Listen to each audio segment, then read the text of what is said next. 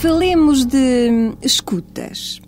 Fala-se de escutas, lança-se confusão sobre escutas. Quem escuta e quem não deveria escutar, para além de quem é escutado e não deveria ser. Ninguém gosta de ser escutado, a não ser que queira sê-lo, sem dúvida.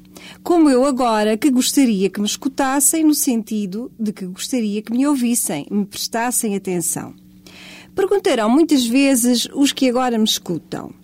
Mas podemos ser escutados assim sem sabermos como nem porquê e ficamos calados, ou seja, não reagimos? Desde já garanto-vos que não. Os artigos 187 a 190 do Código de Processo Penal definem o regime jurídico das escutas telefónicas, bem como das comunicações transmitidas por qualquer meio técnico diferente do telefone, como, por exemplo, o correio eletrónico ou o Messenger. A escuta telefónica pode ser legal ou ilegal. Só será legal se for ordenada ou autorizada por um juiz.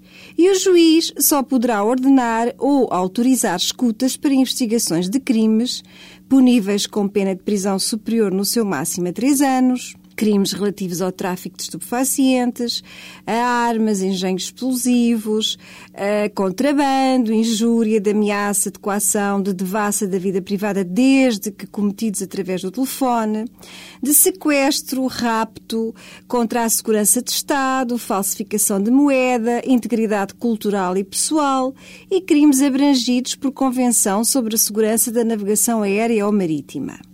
Para além destes requisitos, deverá o juiz certificar-se de que há razões sérias para crer que a interpretação e a gravação de conversações ou comunicações telefónicas se revelará de grande interesse para a descoberta da verdade ou para a prova. Se a escuta não tiver sido autorizada ou ordenada por um juiz, ela será ilegal. Seguramente não poderá ser utilizada em tribunal, para além de que quem a realizar incorrerá na prática do crime de devassa da vida privada ou no cometimento de um crime de violação de telecomunicações.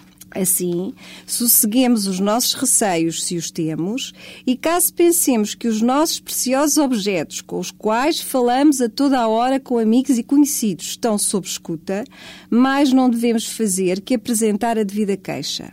Se a polícia descobrir que realmente alguém nos escuta ilegalmente, não hesitemos em apresentar queixa-crime contra quem devassou a nossa vida privada, pedindo, e não nos acanhemos a pedir, uma justa indenização. E já que me escutaram com atenção, desta vez com a autorização do próprio e a pedido do mesmo, espero ter afastado um pouco o fantasma que, de vez em quando, parece existir nas nossas linhas telefónicas.